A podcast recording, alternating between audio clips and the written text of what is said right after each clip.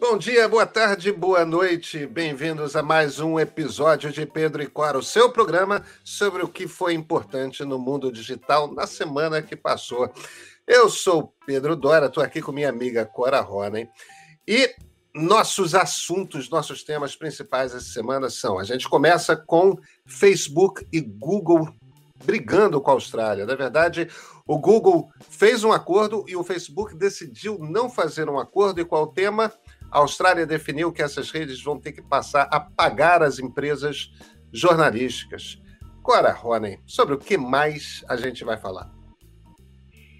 Temos um tema muito quente, muito polêmico, que é a prisão do deputado Daniel Silveira por flagrante de YouTube. Isso é uma, é uma nova figura jurídica inventada pelo ministro Alexandre de Moraes, mas eu preciso dizer que o ministro é o meu herói do momento.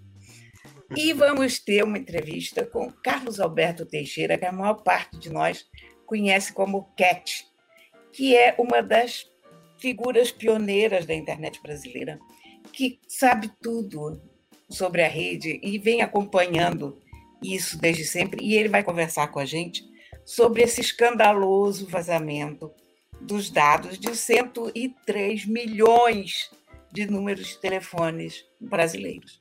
Fiquem com a gente. Pois é, fiquem com a gente e, por favor, escrevam. Escrevam através do e-mail editor.canalmeio.com.br ou deixem comentários no programa no YouTube, porque a gente vai provavelmente e queremos ler a sua cartinha. E sem mais delongas, por favor, vamos para o primeiro bloco.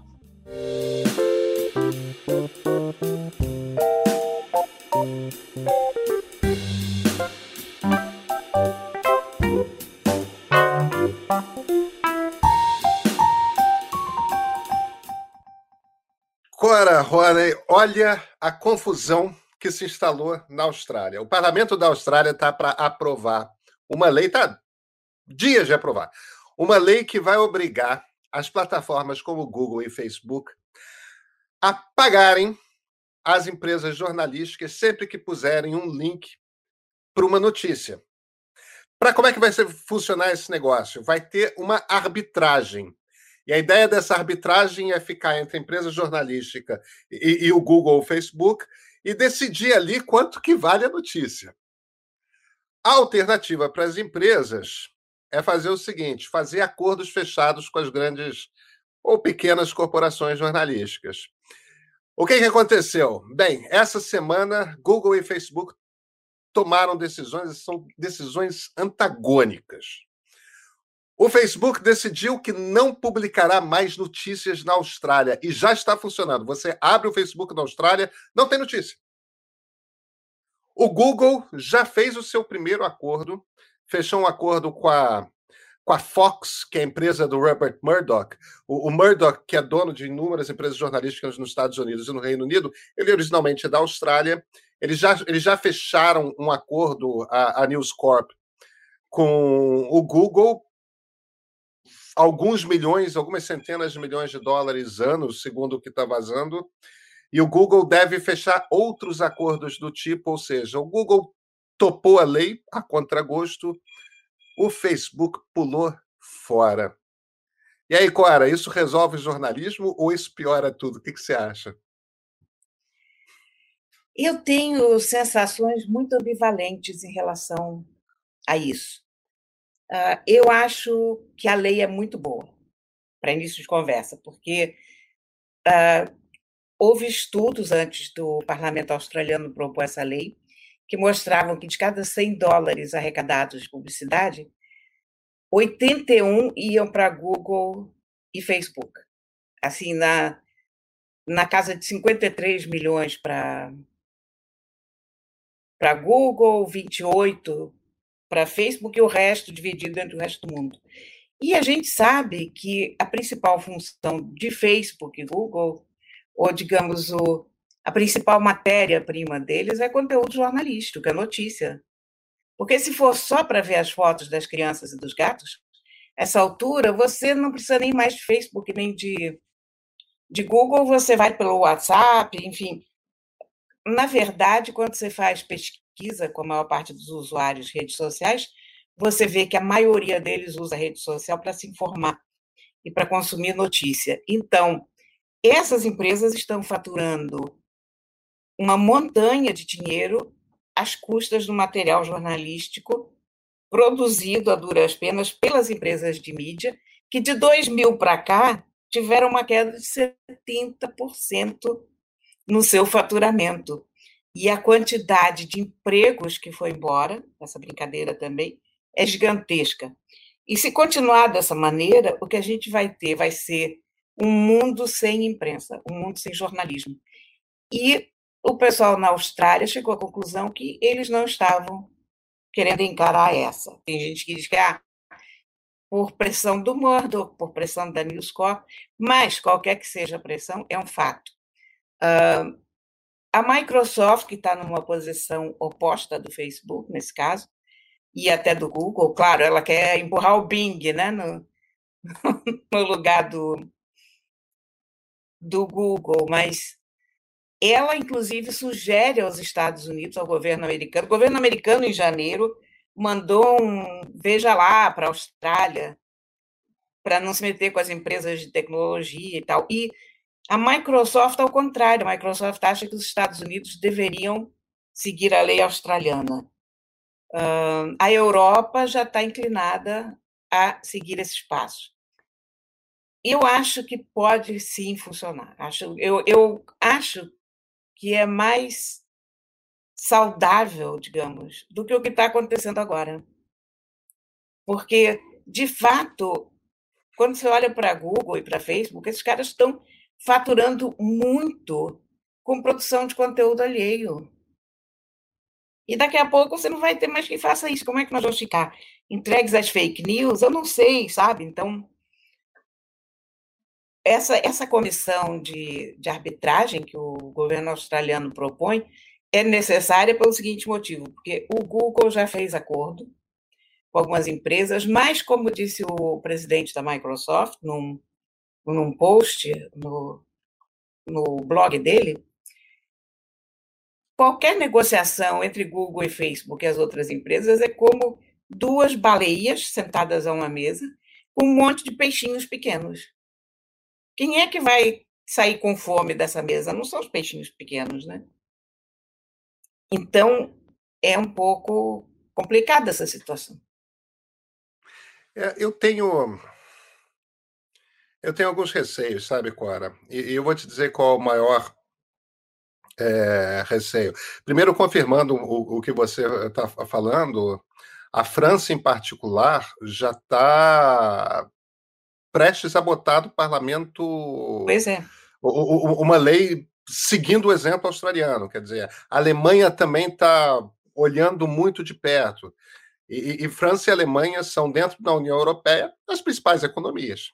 Quer dizer, se esses dois entram, a, a União Europeia tende a seguir, e, e a União Europeia seguindo é o segundo, terceiro PIB do mundo. A União Europeia, né? É, depois dos Estados Unidos e China. Quer dizer, não é não é pouco representativo do ponto de vista econômico. O, o meu receio principal qual é? É óbvio que a lei está tentando resolver um problema que concretamente existe. É Google e Facebook, isso não é culpa de ninguém, mérito deles, sugaram o dinheiro publicitário. Inventaram uma maneira mais eficiente de vender publicidade, sugaram o dinheiro publicitário e montaram negócios em cima. Tudo certo. O problema é que democracias precisam de gente trabalhando, de gente que não trabalhe para o governo, trabalhando na labuta ali para levantar notícias, para dizer o que está acontecendo no governo. Se não tem essa, é, é, essas, fontes, é, se você não tem essas fontes de informação é, inseparado do governo, e quanto mais variadas, melhor, mais difícil é você sustentar uma democracia. Então, você precisa de jornalismo para haver democracia. E quanto mais jornalismo, quanto mais empresas jornalísticas, melhor. Qual é o meu receio e o receio de muita gente que eu tenho ouvido? Que, e, é claro que eu tenho que botar um, um grande aviso aqui, afinal de contas, eu sou sócio de uma pequena empresa jornalística, como é o caso do, que é o caso do meio, é, os pequenos perigam se dar mal, Cora. Pelo seguinte, é, se virar uma, um esquema de os grandes fazerem acordos, e aí, para não se meter em arbitragem com o pequeno, a, as redes se virem e falam: a gente vai ter notícia dessas quatro empresas jornalísticas grandes, com as quais nós fizemos acordos, e o resto a gente vai bloquear porque o, o trabalho de arbitragem vai ser muito complicado. Então, existe um risco aí embutido na aplicação dessa, dessa lei. O problema existe. Eu não sei se essa é a melhor solução. Está todo mundo olhando com uma certa cautela. Porque uma das características desse tipo de legislação também é o seguinte: você bota para funcionar. Como que vai ser na prática? Quais vão ser os resultados reais? Você só sabe depois de alguns anos, né?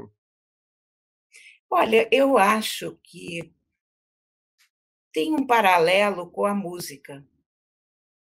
Quando, quando você tinha aquela bagunça no começo que eu adorava, que saía catando música no mundo inteiro e tal, de graça, os vários trocando, que era muito bom. Depois, quando a Apple entrou nessa história, ninguém sabia como ia ser. Mas ali se resolveu. Quer dizer, você é. parecia um balaio de gatos, e no começo a pessoa pagava por cada música, então aquela cobrança era ridícula, porque ninguém ia pagar não sei quantos dólares para ouvir uma música. Enfim, e você agora tem esse, esses serviços de assinatura que resolveram a questão. Foi uma coisa que levou 10 anos para resolvida, 15 anos, mas se chegou finalmente a uma fórmula de pagamento mensal para remunerar o, o fornecedor daquela música que a pessoa consome indiscriminadamente. Eu vejo muito um modelo semelhante nesse tipo de, de proposta da Austrália. É claro, a gente vai ter que ver isso mais de perto e vai ter que ver isso melhor, mas em princípio eu gosto da ideia. Quer dizer, eu acho melhor do que nada, porque o que nós temos nesse momento é nada. Então eu, eu acho eu acho que é uma ideia que me parece democrática, sabe? Me parece eu nem sei, sabe? Mas é aquele problema, a gente sabe que existe esse problema, e a gente sabe que esse problema tem que ser resolvido, ou daqui a pouco você não vai mais ter imprensa. Porque a gente, a gente que vem acompanhando isso, desde o começo da internet, a gente vê o que, que foi a hecatombe dos jornais, né? a hecatombe da mídia. É inacreditável. Nos Estados Unidos você tinha um universo, um ecossistema de pequenos jornais locais e e jornais médicos, isso acabou completamente, né? Então, eu não sei, cara, eu acho que, tirando Bolsonaro, que acha que o certo seria fechar o Estado e o Globo não sei quem, todo mundo acha que o certo é pelo contrário, você ter muitos jornais e, e muitas opiniões. E talvez essa seja uma forma de, de, digamos, não garantir que os jornais consigam sobreviver, mas de pelo menos nivelar o terreno um pouco mais, porque da forma como está hoje é muito desigual. É de um ponto essencial, Cora, eu concordo com você. Como está é perigoso para a democracia.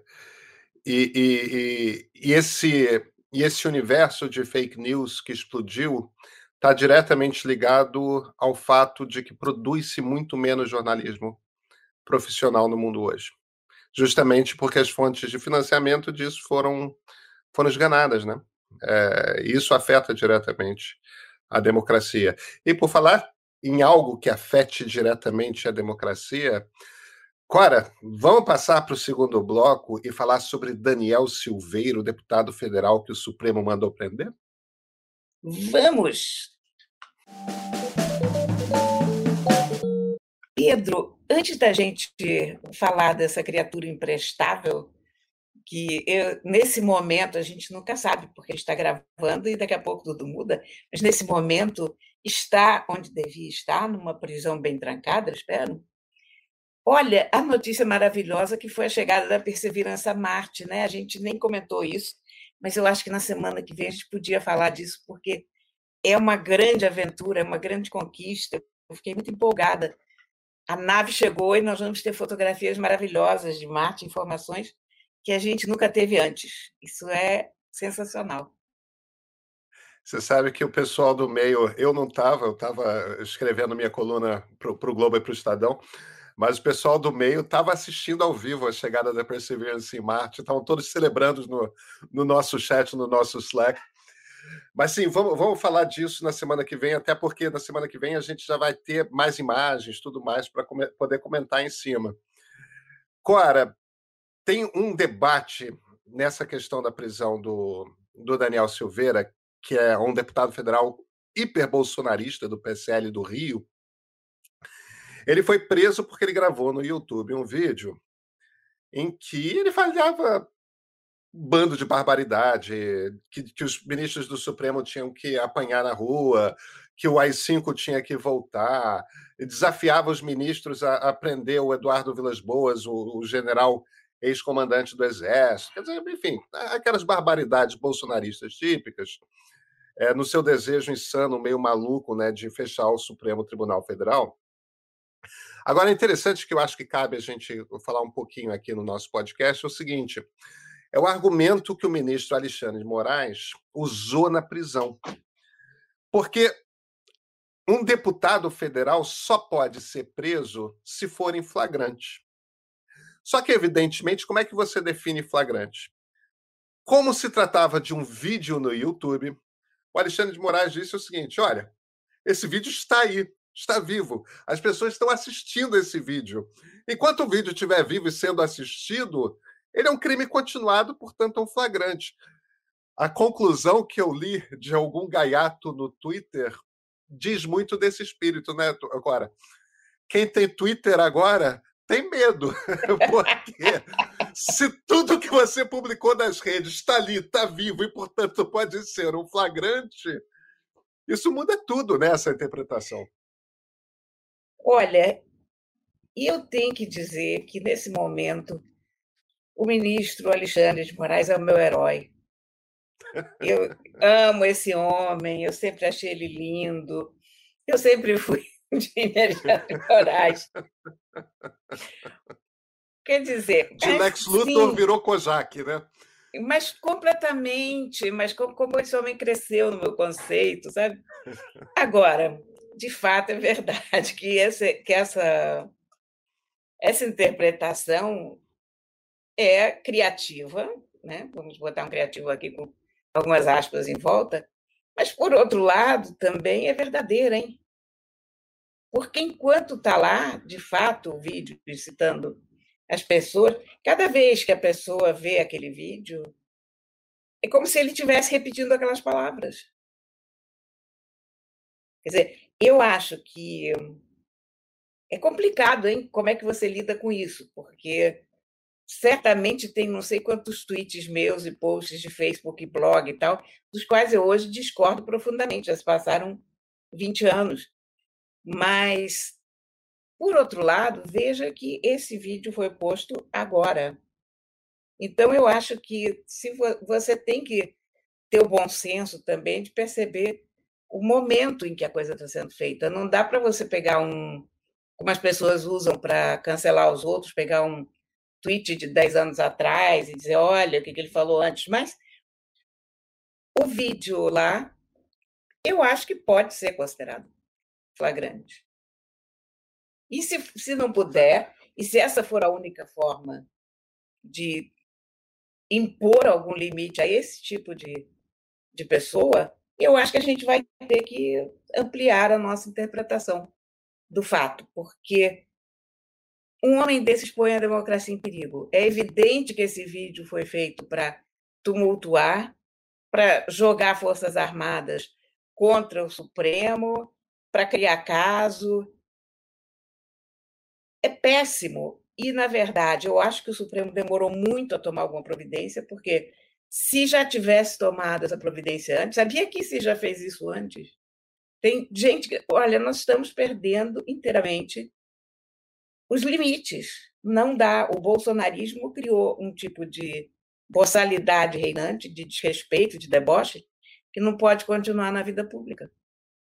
Isso não é, é. opinião, sabe? Não é direito, não é prerrogativa constitucional. É, é Isso é outra a gente coisa. não tem no Brasil, a, a gente tem no Brasil ainda a Lei de Segurança Nacional, que é uma lei da ditadura militar, e a gente não tem o que deveria ter substituído essa legislação, que é uma lei de defesa da democracia, que, que estabelece limites, no fim das contas, o princípio é básico. É, você não pode usar os direitos democráticos para tentar contra a democracia. Isso. É, é, só isso. Tipo, esse é o limite. esse é o limite. A democracia não pode ser derrubada. É, a democracia se protege. Agora, eu acho, Cora, que se faz. Se, se é necessário fazer essa prisão agora, e olha, eu acho que é necessário. Porque esse tipo de ódio que está no discurso dele é o mesmo tipo de ódio que estava no discurso do ex-presidente americano Donald Trump, quando ele incitou uma turba a invadir o Capitólio, invadir o Congresso Nacional Americano. Quer dizer, é, nós sabemos, porque já aconteceu, e na mais longeva democracia do planeta, que esse tipo de retórica leva a atos concretos de ataque ao regime democrático. Quer dizer, não estamos falando de uma hipótese, a gente está falando de algo que aconteceu mês passado. Né? É. E, e, e a gente não tem como ter certeza que, dependendo da circunstância, numa democracia muito mais frágil como a brasileira, um ataque desses ao Supremo, um ataque desses ao Congresso Nacional, por uma turba ignara, insana e, e, e com, carregada de ódio, não pode virar uma desculpa para, de repente, tanques na rua, tudo mais, um velho filme que a história brasileira já repetiu diversas vezes. A gente não pode se dar o luxo de fingir que o risco não existe. Porque toda a nossa história é, tem golpes. Toda a nossa história tem golpes. A gente tem três grandes golpes que deram certo na história da República. O que instalou a República em 1930 e 1964, para não falar dos subgolpes, né, que é o de 37 do Estado Novo e de 68 do AI-5, quer dizer, e os golpes que não deram certo, quer dizer, está na nossa história, a gente não pode ignorar isso. Agora, tudo isso dito, Cora, eu acho que a internet exige uma conversa nacional. É que, é que o Bolsonaro e o governo Bolsonaro tumultua tanto a, as conversas necessárias, que essa discussão, por exemplo, é evidente que é, é evidente que redes sociais mudam muitos critérios. E, e, eu acho que é até razoável, no momento em que alguma coisa viraliza muito, e enquanto está viralizando, que é aquela coisa que dura alguns dias, algumas horas, é, e aquilo pode ser uma fraude, aquilo pode ser um crime, uma coisa assim, me parece razoável que a gente discuta que isso pode ser, sim, considerado um flagrante. Agora, se você estende esse, esse critério para tudo, tudo é flagrante agora. Ah, é, a, a, é, a gente precisa ter conversas, não é só sobre isso. O digital muda tanta coisa quando a gente passa a viver em sociedade no digital, e estamos vivendo em sociedade no digital, que a gente precisa começar a ter mais e mais e mais conversas. E a gente não está tendo essas conversas de princípios. A gente está resolvendo, me parece, de improviso, um dia após o outro. E quando isso mistura com algo como é preciso defender a democracia, eu acho muito complexo é, é, é, a, a discussão, esse debate se torna muito difícil, porque sim, a gente precisa defender a democracia, sim, é urgente defender a democracia, é, mas a gente não pode fazer isso ao arrepio dos direitos das pessoas, tipo, tirando direitos, é, tirando proteções, né? Porém, eu acho que uma outra coisa que tem que ser urgentemente discutida é a imunidade parlamentar, porque nós temos toda uma safra de deputados que se vale da prerrogativa para atacar a democracia, para atacar pessoas, para exercer a violência. A imunidade parlamentar não pode ser um, uma carta em branco para a pessoa xingar o mundo, uh, ofender os ministros, porque, veja bem, não é o ministro Faquinho ou o ministro Gilmar Mendes, é, eles são símbolos. Você não está falando ali de uma pessoa física. Você tá representa um dos três poderes. Exatamente. Você está falando de um dos três poderes da República. E você está falando da Suprema Corte desse país. Então, não dá para qualquer cara chegar e, e fazer isso. Não, não pode, ou pode ser que a legislação, porque nem sempre o que é legal é o que está correto, hein? Porque você, eu tenho mil argumentos para defender o Daniel Silveira contra essa decisão do, do Alexandre de Moraes. Mas todo o meu instinto e toda tudo que eu sei, tudo que eu aprendi ao longo desses meus 67 anos de vida, me diz que o Alexandre de Moraes tem toda razão. Que isso não é uma, uma atitude que a gente pode responder só com notinha de repúdio, porque se a gente ficar restrito às notinhas de repúdio, daqui a pouco a gente não tem mais uma democracia. Pronto, simples assim. Eles pegam um cabo e um soldado e fecham o STF. Cora, a gente tem outra conversa para ter, né? Vamos chamar o CAT nosso amigo Carlos Alberto Teixeira.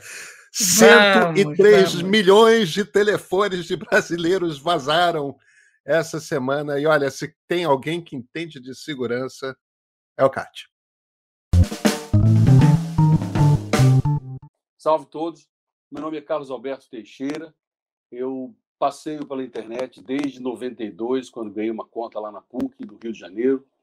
E estou aqui para conversar com vocês sobre esses recentes vazamentos imensos de dados que aconteceram em duas ocasiões e que levaram ao internauta como um todo brasileiro uma sensação de muita insegurança, muito medo de saber que os seus dados estão sendo é, comercializados e estão é, caindo nas mãos de pessoas que potencialmente podem usar essas informações para prejudicar você, para roubar sua identidade e para causar uma série de problemas na sua vida que podem ser muito sérios, né? dependendo do, do nível de profissionalismo desses, desses eh, criminosos, podem complicar muito a vida da gente. E estou disposto aqui a, a oferecer o, que eu, o pouco que eu sei a respeito, as suas ordens, pessoal. Cate, super boa noite para você. Eu digo boa noite porque nós estamos gravando à noite, mas os nossos ouvintes podem estar de dia ou de tarde. Então, essa saudação é para o CAT às 19 horas e 43 minutos. Ah, Catinho, que foi a primeira pessoa, o CAT, tem que dizer para vocês, que escreveu sobre internet no Brasil. Foi a primeira pessoa que sacou que dado não está em segurança nunca, ever. Ah, quando o Cat se comunicava com a gente, isso ainda em 1900 e alguma coisa, ele já punha nome, endereço, telefone, CEP, coordenadas geográficas, tudo no e-mail Cat. O que, que mudou de lá para cá?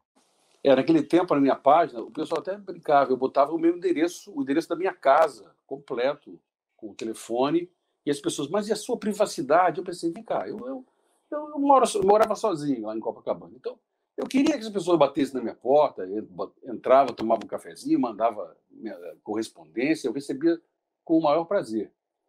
E de início eu imaginava que poderia existir alguma privacidade, algum segredo, meus dados estariam guardados. Mas logo eu percebi que, por ter um passado meio hacker também, quando era garoto, quando tinha cabelo, isso não é possível. Você não consegue garantir que os seus dados vão ficar, vão ficar bem guarnecidos. Então, para não ficar se estressando e, e, se amufinando com isso, melhor você pensar: bom, o que eu tenho que guardar, de guardado secreto mesmo, eu escrevo no papel e enfio numa gaveta muito bem escondida dentro da minha casa. O que tiver em digital, especialmente o que tiver online, está sujeito a ser hackeado, a ser invadido, a ser escarafunchado. Não tem jeito, não, não tem escapatória. Se você relaxa com relação a isso, você passa a viver tranquilamente. A não ser, claro, que você tenha muita coisa a esconder, o que não é o meu caso. Então, para quem para quem está andando na linha e não tem grandes grandes temores com relação a isso, fique, fique certo de que seus dados estarão vão vazar uma hora ou outra. E aí você convive com isso. Ou então passa até tirar proveito disso. A minha vida para o Google é um livro aberto. Ele sabe onde eu estou, sabe o que eu faço, sabe o que eu compro. E às vezes eu, eu, eu uso, uso fruo disso. Às vezes eu estou assim, no dia 26, o que, é que eu estava fazendo? Vou lá no histórico da localização. Ah, eu estava visitando minha, minha tia lá na Tijuca. Aí a gente tem aquele mapinha, ah, eu estava lá naquele dia. Isso, isso me facilita a vida. Cate, que prazer imenso ter você. Estou me sentindo aqui na, na redação do Globo. É verdade. É, tempo bom, né? Tempo muito bom, muito bom. Kátia, então, 103 milhões de telefones foram vazados. Telefone de William Banner e Fátima Bernardes, telefone do presidente da República Jair Bolsonaro, dados das contas para quem que liga. Os, os títulos que a gente está vendo na imprensa, essa imprensa que, na qual nós escrevemos, são coisas assim. As operadoras de telefonia vão ter de responder a esse respeito, tudo mais. Só está começando, né, Kátia? Esses vazamentos vão ser mais e mais comuns e há o que fazer? Bom, só se a gente garantisse que é proibido ser desonesto, né? o que é impossível, né? da natureza humana. Isso já existe há muito tempo, vocês sabem disso, né? A gente comprava aqui no centro da cidade, ou no centro lá de São Paulo, os CDzinhos com cadastros grandes de, de, de empresas de telefonia por 25 reais. Você comprava, claro que não era tão atualizado, né? então tinha muita, muita, muita dado, muita gente, eh, informações de gente falecida ou empresas que não existiam mais. Eram cadastros meio velhos, telefones antigos, endereços antigos de pessoas mas isso está havendo há muito tempo. Isso só se aperfeiçoou mais com o passar do tempo e também com a, a capacidade dos dispositivos de armazenamento móveis externos. Né?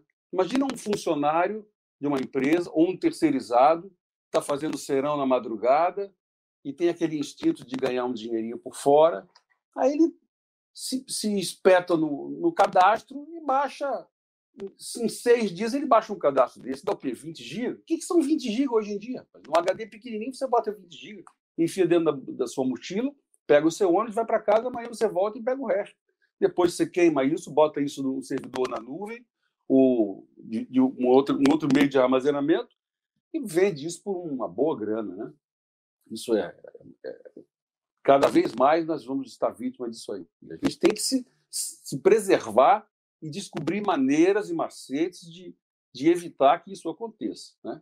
Não marcar bobeira, uma série, tem uma série de, de, dicas que a gente pode seguir para diminuir eh, a possibilidade de, de se ferrar numa situação dessa. Garantido que não. O que, que você recomenda?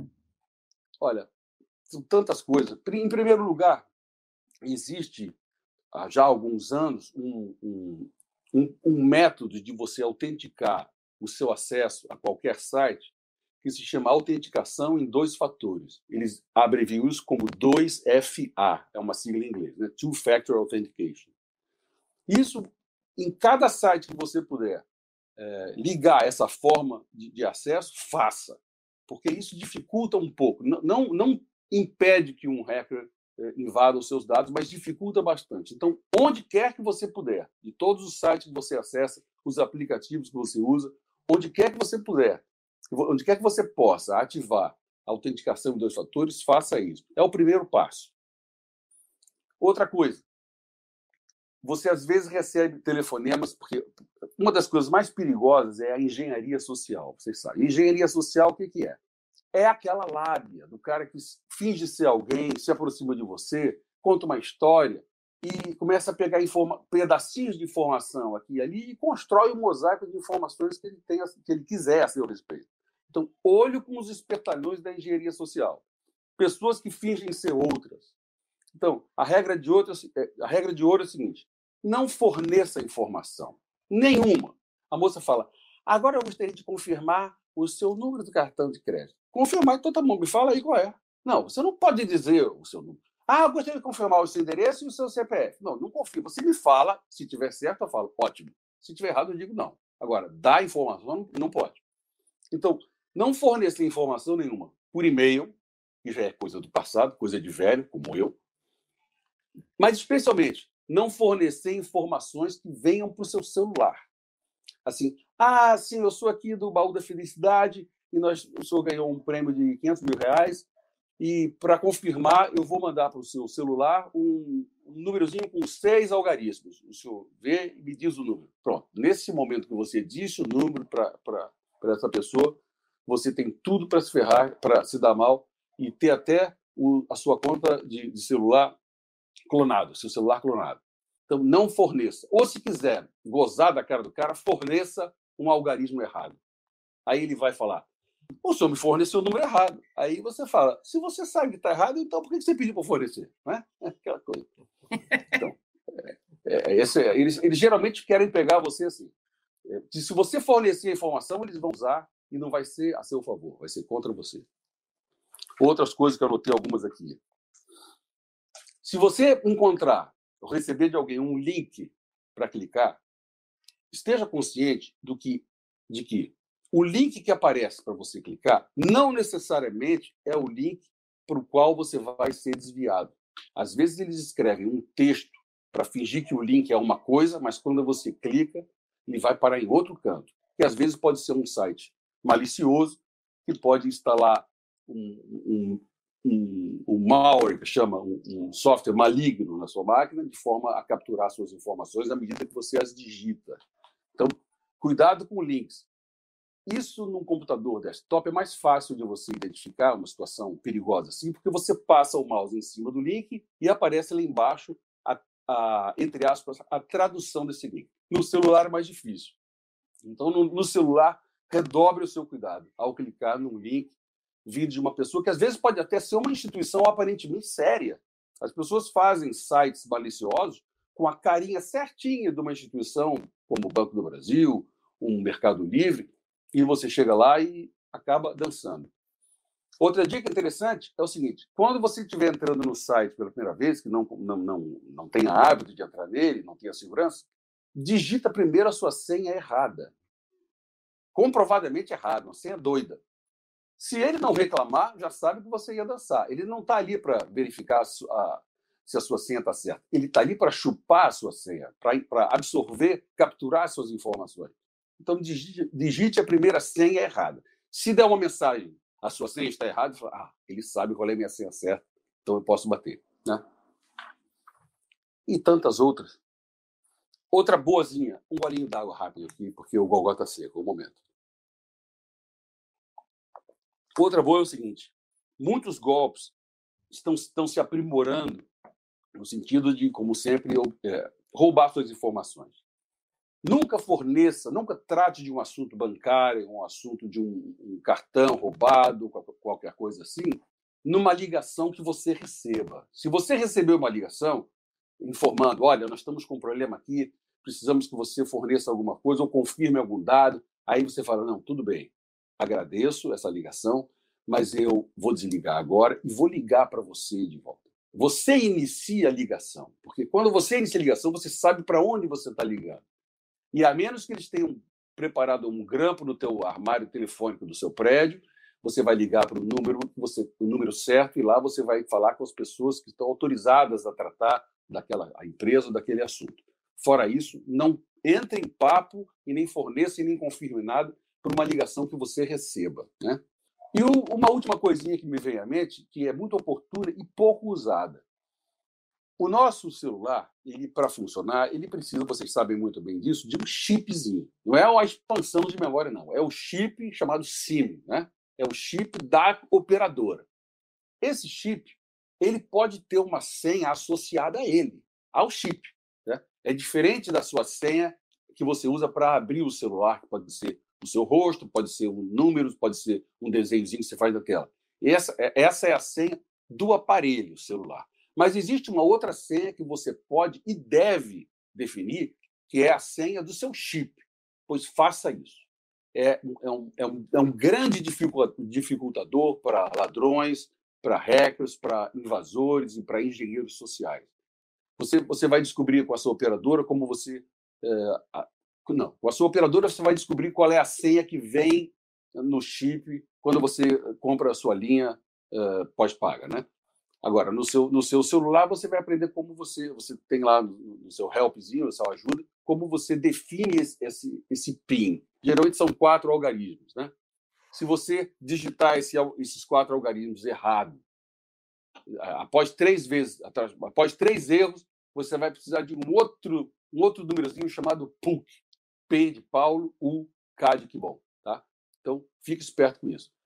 Acho que com isso você está mais ou menos bem bem guarnecido. Se vier, vier outra coisa aqui na, na, na mente, eu falo. Carlos Alberto Teixeira, pioneiríssimo da internet brasileira. Eu, de minha parte, não sei agora, vou sair daqui preocupado porque eu só faço uma, mais uma metade, mais ou menos, do que você sugeriu fazer. Ai, meu cara, não é mole, não. A minha família fica, não, você é exagerado, você é paranoico, vai, vai se tratar, uma terapia vai te fazer bem. Falo, Tudo bem, aguarde, aguarde, vai piorar.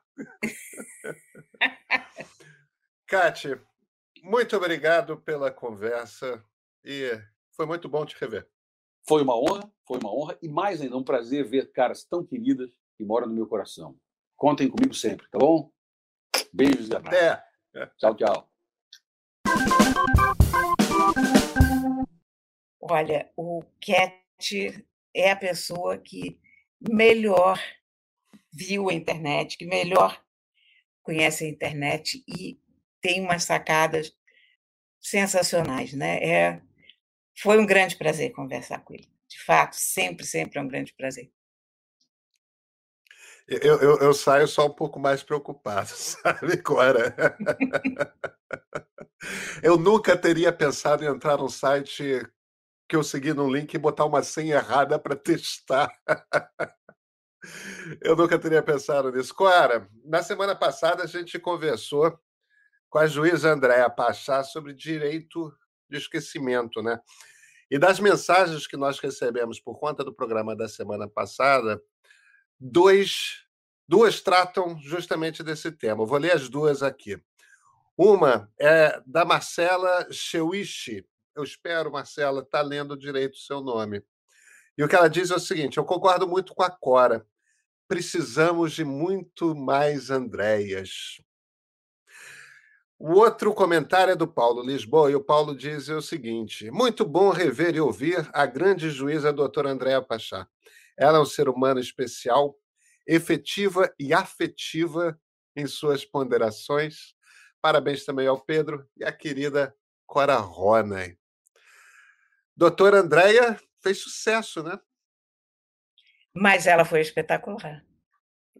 Ela, ela é uma pessoa efetiva e afetiva. Eu gostei muito dessa definição da Andréia, né? Como ela falou bem, é. realmente maravilhoso. É, eu tenho, eu tenho, eu tenho bem essa impressão também. A Tânia Narvaz faz o seguinte comentário: Eu amo dirigir Carro autônomo vai ser bom quando eu não tiver mais direção. Bem, eu sequer sei dirigir, Clara. Então, para mim, ou carro autônomo ou nada. Eu já não sei mais, eu soube. Tem uns 30 Você anos. Você soube? Eu soube, mas há uns 30 anos eu já não dirijo. É, Cansei, achei que não fazia que... sentido aqui no Rio. Mas eu acho que cada vez menos gente dirige mesmo, né?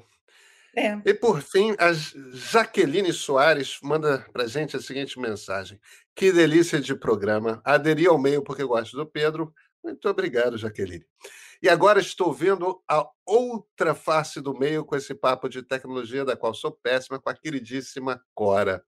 Parabéns, papo agradável. Olha, muito obrigada. Você está fazendo sucesso, Cora Rora, não que seja uma surpresa para qualquer um, né? Você também, Pedro. Cora! Não, o, prazer, o, o programa está sendo um prazer de fazer. E, Cora, precisamos então encerrar. Nossos ouvintes sabem, toda sexta-feira de manhã sai um episódio novo de Pedro e Cora, o essencial da tecnologia, nas principais plataformas de podcast ou então no canal do Meio no YouTube. E, gente, muito obrigado e a gente se vê na próxima sexta. Até lá.